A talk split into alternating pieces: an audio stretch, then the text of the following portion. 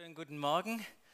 Schön hier zu sein, schön euch zu sehen, schön auch neue Gesichter hier zu sehen. Herzlich willkommen, wenn ihr zum ersten Mal hier seid oder auch zum ersten Mal eingeschaltet habt bei uns im Gottesdienst.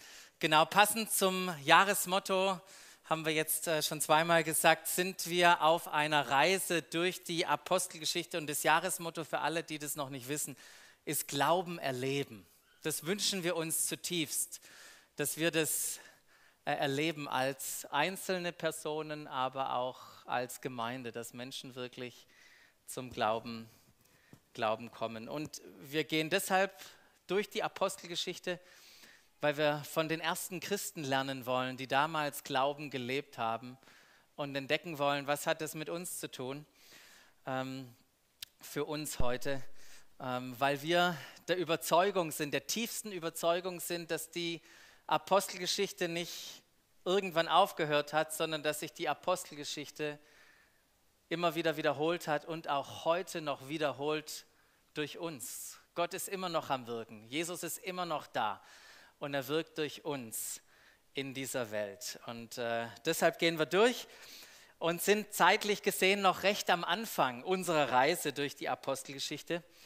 Die Apostelgeschichte, ich weiß nicht, wie gut du dieses Buch kennst, die beginnt mit der Himmelfahrt von Jesus. Und nachdem Jesus weg war, haben die Jünger sich aufgemacht und sind zurück nach Jerusalem gegangen und haben sich in diesem Ort getroffen oder in diesem großen Raum im Obergeschoss, was ständig auch ihr Aufenthaltsraum war, wenn sie in Jerusalem waren. Und dort kamen sie zusammen und beteten anhaltend und einmütig miteinander. Und ich glaube, wenn wir eine Sache schon hier lernen können, ist, dass das die Basis ist von Gottes Geschichte mit uns. Anhaltend beten. Einmütig sein. So fängt die Geschichte an. Genau, und dann ging es weiter. Das waren so ungefähr, müsst ihr euch vorstellen, schaut mal in den Raum und dann nehmen wir noch ein paar im Livestream mit dazu, so 120 Leute waren da miteinander versammelt täglich. Und zehn Tage später nach der Himmelfahrt war dieses jüdische Fest Shavuot. Und äh, an, diesem, an diesem besonderen Fest hat sich diese alttestamentliche Verheißung erfüllt. In Joel beispielsweise und anderen Stellen, da heißt es, dass der Heilige Geist ausgegossen wird. Und genau das haben die Menschen erlebt, wie die Kraft des Heiligen Geistes sie an diesem Tag erfüllte. Und ein Zeichen von, dieser Kraft, von diesem Kraftempfangen war, dass sie angefangen haben, in einer fremden, in einer anderen Sprache zu reden. Und weil die das getan haben da in der Öffentlichkeit, waren ein paar andere Juden aus anderen Regionen, die zum Fest angereist sind, verwirrt. Verwirrt deshalb, weil die dachten, hä, woher kennen die unsere Sprache? Und Petrus hat diese Verwirrung mitbekommen und hat gesagt, okay, lasst mich euch erklären, was hier gerade passiert ist. Und er fängt an, seine berühmte Predigt zu halten und könnt ihr gerne mal nachlesen, Apostelgeschichte 2. Aber interessant ist, was aufgrund der Predigt passiert. Da heißt es nämlich, viele nahmen die Botschaft an, die Petrus ihnen verkündete. Viele nahmen die Botschaft an und wisst ihr, was sie noch gemacht haben? Sie ließen sich taufen. Durch Gottes Wirken wuchs die Gemeinde an diesem Tag um etwa 3000 Personen. Ja, da ging es richtig zur Sache. An diesem Tag wurde eine neue Gemeinschaft, oder manche würden auch sagen, die Kirche wurde geboren. Und hier merken wir, dass Kirche ist nicht irgendwie nur eine menschliche Idee.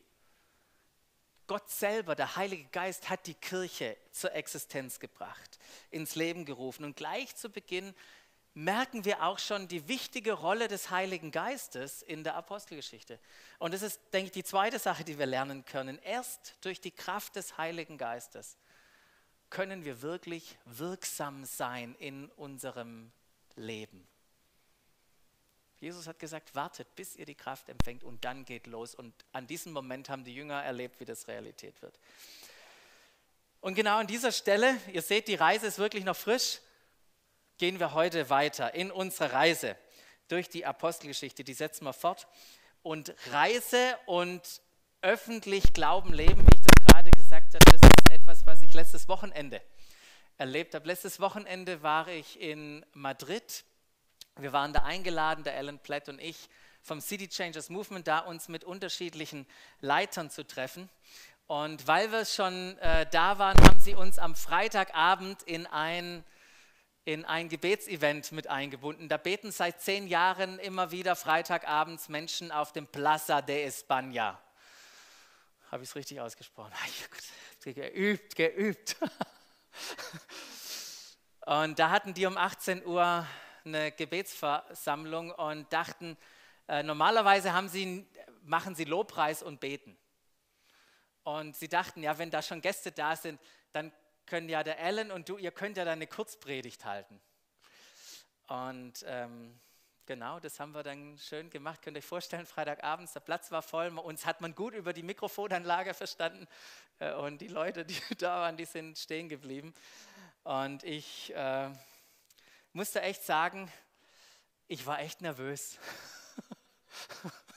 das hat mich wirklich herausgefordert. Und gleichzeitig war das ein richtig schöner Moment für mich, Glauben öffentlich zu bekennen, über meinen Glauben zu sprechen, Menschen einzuladen, mitten in der Gesellschaft zu sein, mitten, wo sich das Leben abspielt. Und auch die Apostel und die ersten Christen, wenn wir jetzt unsere Reise da fortsetzen, die lebten ihren Glauben in der Öffentlichkeit. Ja, wir lesen, Tag für Tag gingen sie in den Tempel, um zu beten. Und der Tempel war wieder Plaza de España in Madrid. Das war die Mitte des öffentlichen Lebens. Und für Jesus und für seine Jünger war das einfach ein Bethaus, wo sie sich getroffen haben. Und es gab organisierte Gebetszeiten, drei Stück am Tag, morgens, nachmittags und abends haben sich da Menschen versammelt zu beten. Und eines Tages passierte Folgendes. Das sind nämlich gegen 3 Uhr, zur Zeit also des Nachmittagsgebet, gingen Petrus und Johannes zum Tempel hinauf.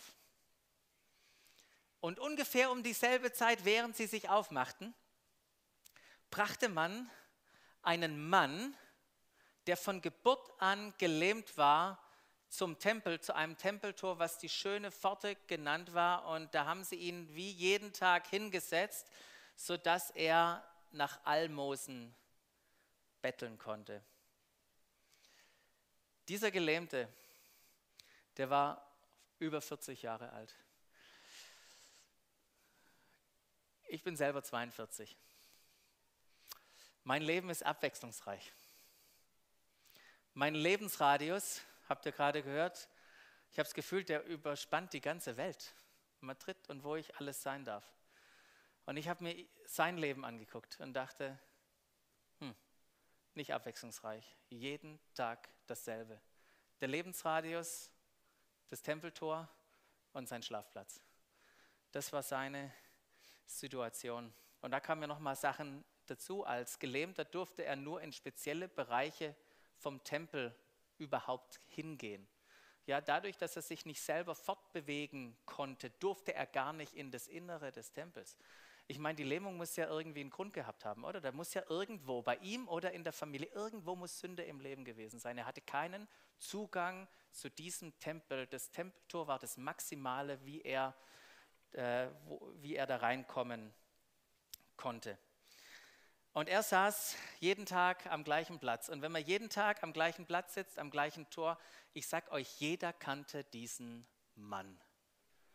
Ja, über 40 Jahre gelähmt. Und weil er die Grundversorgung, die damals auch schon gab, die hat wahrscheinlich nicht gereicht. Und so hat er sich versucht, übers Betteln und Almosen sammeln, äh, versucht noch was dazu zu verdienen. Und wir sehen das jetzt, wenn wir da so in Barcelona auch noch war bei der Familia St. Jetzt, ja, genau. Genau bei dem, sehr gut, ihr wisst Bescheid. Da sitzen auch Leute. Äh, oder bei diesen religiösen Plätzen, da sitzen Leute und betteln, auch heute noch, weil sie ihr Leben aufbessern wollen durch die Spenden. Und das war genauso auch sein Ziel. Und als nun, er, er lag da oder saß da, und als nun jetzt Petrus und Johannes vorbeikamen, da sah er sie. Und dann hat er sie gebeten oder bat er sie, ihm etwas zu geben. Und ich kann mir vorstellen, dass er nicht alleine war. Wahrscheinlich saßen doch andere, aber die anderen hatten vielleicht aufgegeben, irgendwie Leute um eine Spende zu bitten. Aber weil er sie um eine Spende bat, hatten sie plötzlich oder hatte er plötzlich die Aufmerksamkeit von Petrus und vom Johannes. Und ich habe mir überlegt, wie hätte ich wohl reagiert, ja, wenn ich da so am Tor vom Tempel oder irgendwie einer, einem besonderen Ort vorbeilaufe. Wie gehe ich mit diesen Sachen um, wenn Leute sagen, hey, hilf mir, hast du was für mich? Wie wäre ich damals umgegangen und wie gehe ich heute äh, damit um? Nehme ich die Menschen überhaupt wahr? Ja, oder mache ich die Scheuklappen zu? Und nicht nur jetzt in, in dem Kontext, aber grundsätzlich auch, bin ich bereit, mich von Menschen in meinem Lebensablauf, in dem, was ich geplant habe, in dem, was ich mir vorgenommen habe, bin ich bereit, mich unterbrechen zu lassen, anzuhalten. Petrus und Johannes nahmen sich auf jeden Fall Zeit. Das haben sie ja auch bei Jesus immer wieder gesehen, wie er sich Zeit nahm für Menschen, die in Not waren. Egal, ob da viele Menschen gerade da waren oder es irgendwie einen Zeitplan äh, abzuarbeiten gab. Jesus hielt an und nahm sich Zeit für Menschen, die in Not waren. Und beide, beide blickten ihn an, ganz aufmerksam an. Und dann sagte Petrus zu ihm, auch sieh uns an sieh uns an. Er wollte irgendwie die Aufmerksamkeit, die Übereinstimmung, die, oder das Einverständnis, seine Beteiligung haben. Und dann saß, sah der, der Mann, sah jetzt Petrus und Johannes erwartungsvoll an, mit der Hoffnung, irgendetwas zu bekommen. Und wisst ihr was, der Petrus hat jetzt nicht seine Taschen irgendwie gecheckt, habe ich hier noch was drin? Sondern sagt zu ihm, Silber habe ich nicht und Gold habe ich auch nicht. Aber das, was ich habe, gebe ich dir. Im Namen von Jesus Christus von Nazareth steh auf und geh umher. Und ich denke, wow, was, was muss mit dem Petrus passiert sein, dass er plötzlich so einen Glauben hat, so eine Erwartung hat, ähm, hier zu reden. Der Gelähmte, der hoffte, auf Almosen. Ja, vielleicht eine Silbermünze oder vielleicht sogar eine Goldmünze, damit sein Leben ähm, besser verläuft. Doch dann hätte er immer noch das alte Leben gehabt. Das, was Petrus ihm an dieser Stelle anbat, war nicht sein Leben zu verbessern, sondern sein Leben komplett wiederherzustellen, um ihm ein neues Leben zu schenken. Das hatte Petrus mit ihm vor. Und es ist wichtig, dass wir das verstehen. Gott möchte nicht nur einfach unser Leben besser machen sondern er möchte uns ein neues Leben schenken. Das ist sein Ziel. Und der Gelähmte, der, ich meine, das war ja offensichtlich, dass er einfach die naheliegendste Lösung suchte für sein Problem. Und das war in seinen Augen mehr Geld. Und so ticken wir als Menschen, dass wir irgendwie die naheliegende Lösung für uns suchen. Ja? Manche sagen, hm, ich bin allein, die naheliegende Lösung wäre, einen Partner zu finden. Oder Paare, die auf einen Kinder, Kinderwunsch warten, die sagen, hey, wenn sich das erfüllt, das ist doch die naheliegende Lösung. Oder Menschen, die begrenzten Wohnraum haben, sagen, Mensch, so ein Zimmer mehr, das wäre doch die Lösung. Oder oh, wenn das endlich in meiner Ehe laufen würde, dann hätte ich ein besseres Leben, dann wäre ich glücklicher. Oder wenn irgendwie die äh, Gehaltserhöhung kommt oder die Beförderung oder einfach nur mehr Anerkennung. Das ist die naheliegende Lösung. Und genauso hat er gebeten für die naheliegende Lösung. Ich brauche mehr Geld. Das war seine Erwartung. Und für das, was er dann erlebt hatte, nämlich Heilung, das hatte er gar nicht auf dem Schirm. Das hat gar nicht in seinen Kopf reingepasst. Das war gar keine Option, geheilt zu werden. Das war nicht Teil seines Weltbilds. Und Leute, ist heute genauso. Menschen suchen ihr Glück, suchen ihre Zufriedenheit, suchen das bessere Leben überall. Aber Gott kommt überhaupt nicht vor, weil er gar nicht Teil ihres Weltbildes ist. Der Gelähmte, der saß dort seit über 40 Jahren. Täglich saß er dort am Tor. Und zum ersten Mal ging nicht nur einfach jemand vorbei oder schmiss ihm eine Münze hin. Zum ersten Mal blickte ihm jemand von Angesicht zu Angesicht an und machte dieses krasse Statement und diese Aufforderung im Namen von Jesus von Nazareth, äh, Jesus Christus von Nazareth, steh auf und geh umher. Was, was für ein Gottvertrauen muss Petrus gehabt haben, dass er damit rechnete, dass sich jetzt Gott zu seinen Worten stellt.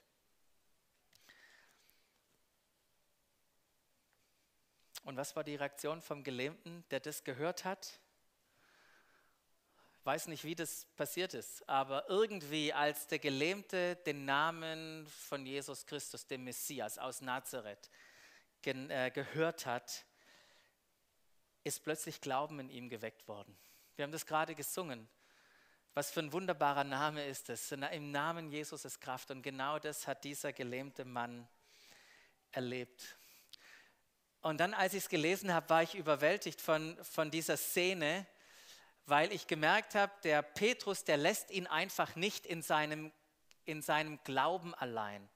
Hier war Glauben geweckt und Petrus geht jetzt nicht einen Schritt zurück und guckt jetzt mal zu, was passiert, sondern Petrus geht mit diesem Gelähmten den ersten Schritt im Glauben und streckt ihm die Hand zu und zieht ihn, zieht ihn nach oben, fasste ihn bei der rechten Hand und half ihm, sich aufzurichten. Der konnte noch nicht selber gehen. Es war der erste Schritt. Petrus streckt ihm seine Hand und er hilft ihm, ihn aufzurichten. Und dann heißt es, im selben Augenblick, in diesem Augenblick, als er ihn aufhalf, da kam Kraft in die Füße des Gelähmten und, in seine, und seine Gelenke wurden fest. Soll ich das vorstellen? Wisst ihr, was dann passiert ist? Er sprang auf. Der Gelähmte sprang auf. Und plötzlich wurden seine Beine fest. Er konnte plötzlich gehen. Was für eine krasse Geschichte. Er konnte gehen. Es ist ein Wunder geschehen. Ein Wunder geschehen. Der Gelähmte, der konnte sich nicht selber heilen. Petrus konnte die Heilung nicht machen. Nee, durch den Glauben, den Jesus in ihm geweckt hat in dieser Situation, ist er geheilt worden. Er konnte wieder gehen. Er war vollständig gesund. Zum ersten Mal. Leute, der war über 40. Zum ersten Mal in seinem Leben konnte er gehen. Kannst du dir das vorstellen? Und plötzlich hast du ganz andere Möglichkeiten. Plötzlich war die Möglichkeit da, ich kann in den Tempel gehen. Ich meine, ich saß jetzt über 40 Jahre davor ich habe das erste Mal in meinem Leben die Möglichkeit, da hineinzugehen. Und so entschloss er sich, Petrus und Johannes da reinzufolgen. Wisst ihr, ich habe bisher nur gehört davon. Ich hatte 40 Jahre lang eine Sehnsucht, eine Gottesbegegnung zu haben. Ich durfte nicht. Aber wisst ihr was? Ich musste nicht reingehen. Gott kam raus. Gott kam mir entgegen. Er hat Glaube in mir geweckt. Und so ist er mit Petrus und Johannes mit in diesen Tempel gegangen. Und der Typ konnte gar nicht ruhig stehen. Der war so begeistert. In der Bibel heißt es, der musste immer fortgehen. Der ist ständig herumgelaufen. Der war so, Mensch, schaut mich an, ich kann gehen. Das macht Begeisterung und Freude mit uns. Wir können nicht aufhören. Ja, der, der Gelähmte, der war nicht nur körperlich geheilt, sondern die Beziehung mit Gott wurde wieder hergestellt. Er hat Glauben persönlich erlebt. Und natürlich, wenn einer die ganze Zeit so rumrennt und begeistert rumhüpft, ja, natürlich fällt es auf. Die Leute, die im Tempel waren, die haben das mitbekommen. Was macht denn der dort drüben? Und als die Leute begriffen, dass der, der hin und her sprang an dieser Ecke, dass das der war, der alltäglich draußen am Tor sitzt und um Almosen bittet, da waren sie plötzlich verwirrt und erstaunt zur gleichen Zeit. Was ist hier passiert? Warum ist der, der draußen sitzt, jeden Tag, den haben wir vorher noch gesehen, als wir reingegangen sind, warum hüpft der jetzt hier im Tempel rum? Das war ihre Frage. Und ich finde es so cool, da heißt es in Apostelgeschichte 3,11, der Geheilte, der wich Petrus und Johannes nicht von der Seite der Elberfelder, heißt es, der hat den ständig festgehalten. Ich gehöre jetzt zu denen. Ich bin einer von denen. Ich bin einer, der Jesus nachfolgt. Ich bin sein Jünger. Es ist etwas mit mir passiert. Und die Apostel, die gingen weiter in diese sogenannte Salomo-Halle und dann heißt es, dass die Leute hinterher strömten. Ich meine, die wollten wissen, was ist jetzt mit diesem Mann passiert? Ist es hier ein Wunder? Und ich finde es so krass, weil ihr merkt, die, die strömten da rein. Wunder setzt etwas in Bewegung. Wunder schafft Aufmerksamkeit. Ja, Wunder fordert die eigene Realität heraus. Wunder, plötzlich, wenn Menschen Wunder erleben oder Wunder sehen, plötzlich kommen sie in Fragen. Es sind plötzlich Fragen da, auf die wir Antworten suchen, die vorher nicht da waren. Und die Menge, die im Tempel war, ich weiß nicht, manchmal hat man jetzt so einen Film im Kopf und da ist so ein kleiner Gesprächskreis, der sich da auf den Weg macht und hinter dem Gelebten. Nee, das war kein kleiner Gesprächskreis. Da waren Tausende im Tempel. Die ganzen Priester, die ganzen Leviten, die ganzen Leute, die zum Gebet kamen. Das war ein Full House, kann ich euch sagen. Und das sind Tausende mitgegangen und die haben sich gedrängt und sie wollten wissen, was ist mit diesem Mann passiert. Und wieder nahm Petrus die Gelegenheit wahr, wie schon ein paar Tage vorher, und wandte sich an die Menge und sagte, hey, ihr Leute von Israel, warum seid ihr denn so überrascht? Warum seid ihr so überrascht? Warum, warum staunt ihr über uns? Als hätten wir das Wunder aus unserer Kraft und aufgrund unserer Frömmigkeit hier getan. Aber das stimmt nicht. Hey, liebe Leute, was habt ihr eigentlich für einen Gott? Und by the way, wir sind hier nicht die Helden. Wir haben weder die Kraft, noch ist es irgendwie Magie, noch haben wir uns das verdient. Es ist allein Gottes Gnade, was ihr hier gerade bezeugen könnt, was ihr miterleben könnt. Was habt ihr eigentlich für einen Gott? Ich meine, kamt ihr nicht gerade zur Gebetsveranstaltung? Und habt ihr nicht gerade gebetet zum Gott eurer Väter, zum Gott Abrahams und Isaaks und Jakobs? Übrigens, das ist der Gott, der hier am Wirken ist. Der Gott unserer Väter, der Gott Abrahams, der Gott Isaaks und der Gott Jakobs hat auf diese Weise die Macht, seine Macht und Herrlichkeit sichtbar werden lassen, die er seinem Diener Jesus verliehen hat.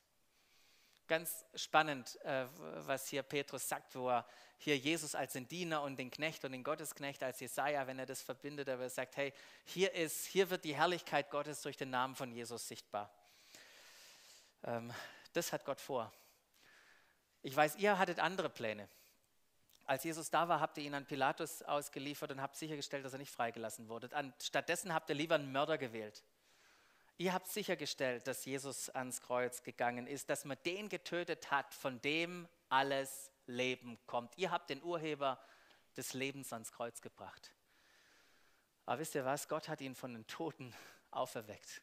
Und jetzt lebt er und wirkt unter uns. Und wir sind Zeugen davon.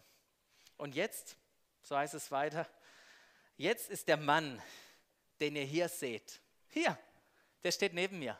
Diesen Mann hier, den ihr jetzt seht und den ihr alle kennt. Ihr kennt ihn. Ihr wisst genau, wer es ist. Das ist der, der draußen am Tor sitzt. Der äh, ist durch unser Vertrauen auf den Namen Jesus und durch die Macht dieses Namens von seiner Lähmung geheilt worden. Der Glaube, den Jesus in ihm geweckt hat. Der Glaube, den Jesus in ihm geweckt hat, hat ihn zur vollständigen Heilung gebracht, hat ihn vollständig gesund gemacht. Und ihr seid alle Zeugen davon, weil ihr den Mann kennt. Ihr wisst, was gerade passiert ist. Im, Im, Namen Jesus liegt so eine Kraft. Und wenn wir den Namen Jesus sagen, dann rufen wir nicht einfach nur einen Namen, sondern wir rufen alles, was mit dieser Person Jesus verbunden ist. All seine Vollmacht, all seine, sein Charakter, sein Wesen, seine, sein Handeln, das rufen wir aus, wenn wir im Namen Jesus beten. Und Glaube ist der Schlüssel, das sehen wir. Glaube ist der Schlüssel. Der Glaube, der geweckt wurde, war der Schlüssel. Und Glauben bedeutet,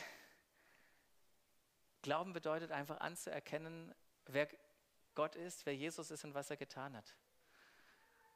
Glauben bedeutet, so wie wir das vorher auch gesungen haben, auf, an Gottes Verheißungen festzuhalten. Glauben bedeutet damit zu rechnen und zu wissen, dass Gott uns alles geschenkt hat, was wir für ein Leben mit ihm brauchen und anfangen, das zu leben. Das bedeutet Glauben. Und Paulus, äh, Petrus, weil er gerade so im Run war, macht seine ganze Predigt, könnt ihr nachlesen, Apostelgeschichte 3. Da sagt er wunderbare, wunderbare Dinge und lädt die Menschen ein, wirklich ihre Sinne zu ändern ähm, und ihnen die Hoffnung zu zeigen, dass Jesus tatsächlich wiederkommt. Und nach dieser Predigt, keine Ahnung, wie lange die Gang, äh, ging, da haben die Leute natürlich drüber gesprochen. Die hatten Fragen. Die haben über das Wunder gesprochen. Und, und das war diese Traube an Menschen, einfach äh, dort äh, gegenwärtig. Und die, die Priester, die vor Ort waren, die Tempelwache, die vor Ort war, die Sadduzäer, die vor Ort waren, die Sadduzäer, die, die haben nicht an eine Auferstehung der Toten geglaubt. Und jetzt reden, redet Petrus da von dem auferstandenen Jesus. Und das hat die total geärgert. Die waren außer sich vor Wut und sind hingegangen und dachten, was spielen die zwei sich hier als Lehrer des Volkes auf? Wir müssen das hier beenden. Und um es zu beenden, diesen ganzen Trubel, der da in der, in der Halle war, haben sie die zwei einfach festgenommen. So, was macht man jetzt mit den zwei? Die sind ja am Nachmittag da rein, jetzt war es schon Abend. Abendgebet war schon um. Der Tempel wird geschlossen. Ja, die Durchsage war schon, bitte zu den Ausgängen bewegen, wir schließen gleich den Tempel. So, was machen wir mit den zwei? Okay, also ins Gefängnis. Ins Gefängnis mit den beiden über die Nacht. Und am nächsten Tag, dann wurden sie wurden sie äh, verhört. Äh, vielleicht noch ein, ein Punkt. Ähm, trotzdem, dass sie festgenommen wurden, ins Gefängnis gesteckt wurden, hatte die Botschaft eine Wirkung, hatte das Wunder eine Wirkung. Da heißt es in Apostelgeschichte 4,4, viele von denen, die die Botschaft der Apostel gehört hatten, kamen zum Glauben an Jesus Christus, sodass die Zahl um etwa 5000 anwuchs. Nur mal ein Bild zu bekommen, wie voll es da in dem Tempel war. Waren ja hauptsächlich Männer da drin, wahrscheinlich in dieser, in 5000 Männer haben sich entschieden, hey, wir folgen jetzt Jesus nach. Wir werden Teil dieser Gemeinschaft. Das ist passiert. Unglaublich, wenn man sich das mal vor Augen malt. Genau, am nächsten Tag wurden die verhört. Und die hatten so einen Mut, die waren so unerschrocken, dass sie gesagt haben, wisst ihr was? Wir können jetzt lange darüber reden, aber im Namen Jesus von Nazareth ist dieser Mann gesund geworden. Und ihr könnt das Wunder hier sehen, weil das steht neben uns. Der war immer noch da. Immer noch da, dieser Mann. Und der Hohe Rat, der, das ist ein Wunder, das können wir gar nicht abstreiten. Wunder kann man nicht abstreiten. Und ich meine, wir können das Wunder bezeugen. Wir kennen den Typen. Das Einzige, was die, der Hohe Rat machen konnte, war zu sagen, okay, wir entlassen euch. Wir entlassen euch, aber wir drohen euch. Wenn ihr weiter im Namen von Jesus Dinge tut, wenn ihr weiter lehrt, Leute, wir gehen euch an den Kragen. Und Petrus und Johannes, sie waren in diesem Dilemma, wir können nicht aufhören, davon zu reden. Und sie haben gesagt, hey, wir haben es nochmal wiederholt, wenn ihr darüber redet, wir bringen euch auf die Seite. Wir schnappen euch. Und mit dieser Androhung sind sie wieder zu ihren ganzen Mitchristen gekommen, haben erzählt, was ihnen passiert war. Und jetzt haben die, alle, die am Ort versammelt waren, angefangen zu beten. Was hätten wohl wir gebetet? Wenn der Daniel und der Markus die Nacht auf der Polizeiwache verbracht hätten, morgens wiedergekommen wären und gesagt haben, Leute, das ist unsere Situation. Die wollen uns richtig an den Kragen. Was hätten wir gebetet? Soll ich euch verraten, was die gebetet haben? Ist der Hammer. Ist der Hammer, was die gebetet haben. Einmütig haben sie sich an Gott gewandt und gesagt, höre nun, Herr, höre nun, Herr, wie sie uns drohen. Höre nun, Herr, wie sie uns drohen. Und dann kommt der Hammer. Ich finde es der Hammer. Und hilf uns. Hilf uns als deinen Dienern. Furchtlos und treu. Hat der VfB ist echt gut, oder? Hilf uns furchtlos und treu, VfB-Übersetzung, und unerschrocken. Hilf uns furchtlos, treu und unerschrocken deine Botschaft zu verkünden. Hilf uns, wir wollen nicht aufhören. Hilf uns furchtlos und unerschrocken deine Botschaft zu verkünden. Und das Zweite war, erweise deine Macht. Erweise deine Macht und lass durch den Namen deines heiligen Dieners Jesus Wunder geschehen, Kranke heilen und dass außergewöhnliche Dinge passieren in unserem Umfeld durch Jesus. Erweise deine Macht. Das ist, was sie gebetet haben. Man hätte auch ein anderes Be Gebet erwarten können und dafür vollstes Verständnis gehabt, aber das was, was, war, was sie gebetet haben. Für die Jünger war es unmöglich. Von dem, was sie gesehen und gehört haben, was für sie war es unmöglich, davon äh, nicht zu reden. Sie mussten davon reden. Es ging nicht um ihr eigenes Wohlergehen, es ging um diese Botschaft, es ging um das, was sie gesehen hat, was Jesus in ihrem Leben getan hat. Und also machten die Jünger weiter. Die Jünger machten weiter und sie ließen sich nicht vom Gefängnis aufhalten. Das ist auch passiert. Und weil sie weitergemacht haben, ist die Spannung zwischen ihnen als ersten Christen und der religiösen Führung. Die Spannung ist immer intensiver geworden und irgendwann musste diese Spannung sich entladen. Und was dann passiert ist, das hören wir im April. wenn wir unsere Reise durch die Apostelgeschichte fortsetzen.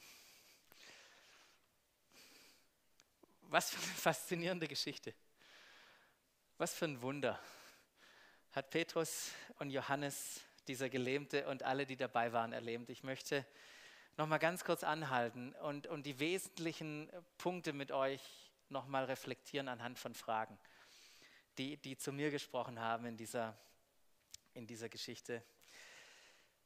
Das erste, die erste Frage, die mir gekommen ist, ist, wie stark, wie stark lebe ich mein Glauben öffentlich?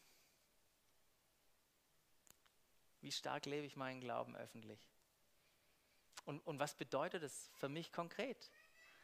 Was bedeutet es für mich konkret, meinen Glauben dort hineinzutragen? In meine Familie, in, meinen, in meine Nachbarschaft, in meinen Arbeitsplatz, in die Beziehungen, die ich habe. Was, was bedeutet das konkret?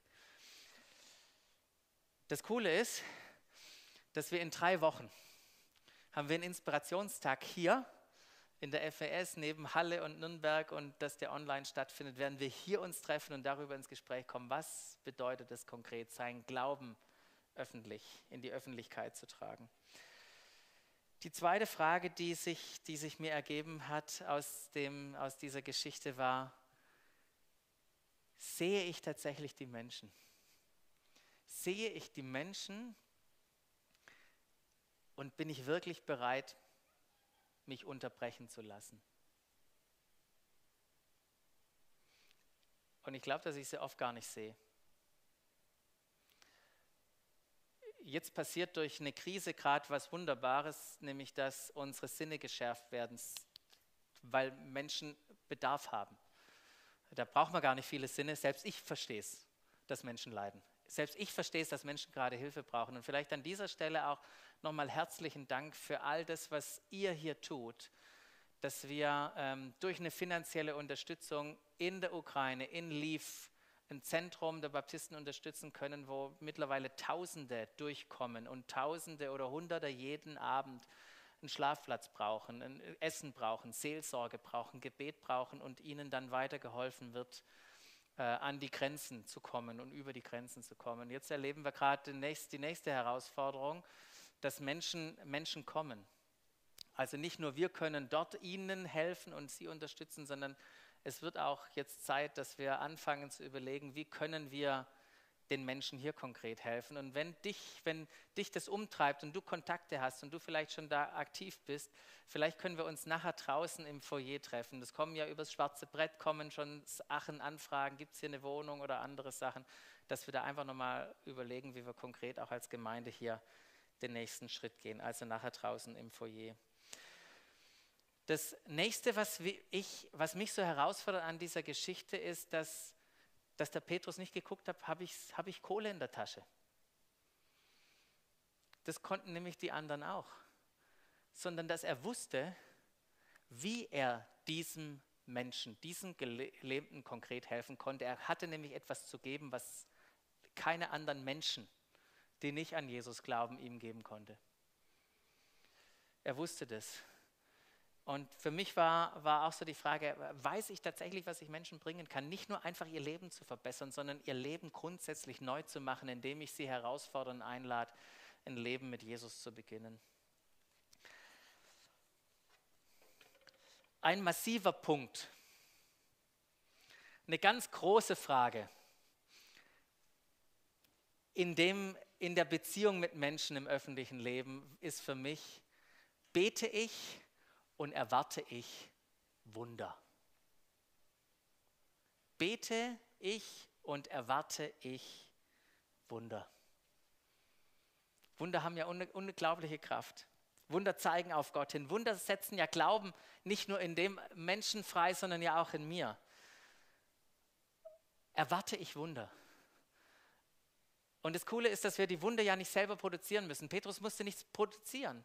Er musste im Vertrauen gehen und im Namen Jesus beten und etwas proklamieren. Aber erwarte ich das? Tue ich das? Oder versuche ich nur menschlich zu helfen? Leute, wir haben eine Möglichkeit, Menschen auf eine andere Art und Weise zu helfen. Erwarten wir wirklich Wunder? Und das andere, das letzte, sind wir bereit, den Menschen zu helfen, den ersten Schritt im Glauben zu gehen? Oder geben wir ihnen nur die Botschaft und gehen dann weiter? Wo helfen wir Menschen, den ersten Schritt zu gehen? Vielleicht hältst du gerade mal an und schaust auf diese fünf Fragen und fragst dich, boah, mit welcher Frage, mit welcher Frage sollte ich nach Hause gehen? Welche Frage sollte ich mitnehmen und weiter bewegen? Nachher am Mittagessen oder nachmittags, wenn ich mich mit jemandem treffe, welche Frage sollte ich mal besprechen mit jemandem, was, wie ihn das herausfordert?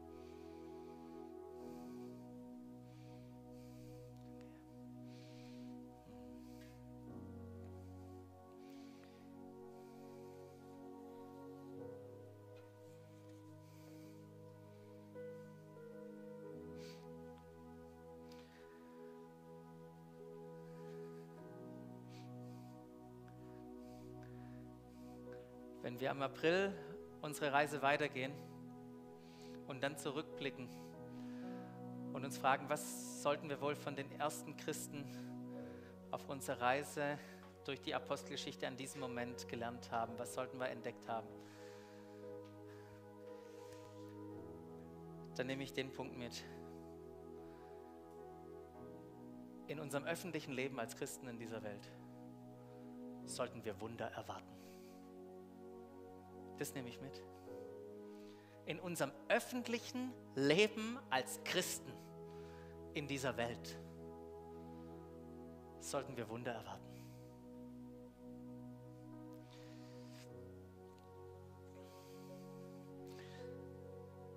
Und möglicherweise bist du heute hier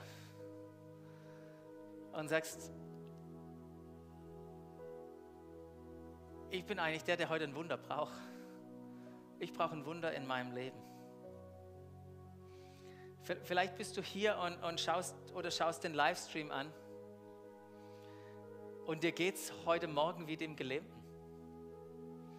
Du siehst die Menschen, wie sie im Gottesdienst, zum Gottesdienst gehen oder im Gottesdienst sitzen und wie sie an Glauben leben und denkst, pf, ich weiß gar nicht, wie das geht, das habe ich noch nie erlebt. Bisher hatte ich keinen Zugang zum Glauben. Doch das, was du heute Morgen gehört hast, wie, wie Gott in das Leben von einem eingreifen kann, hat in dir Glauben geweckt. Und wenn du das bist heute Morgen, dann möchte ich dich gleich einladen.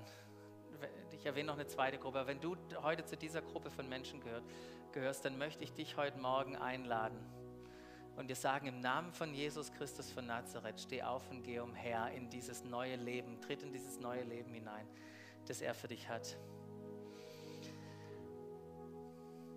Und falls dich wie mich das Gebet dieser ersten Gemeinde angesprochen hat, die, die, die so kühn war, dass sie gesagt haben, Herr, hör uns und hilf.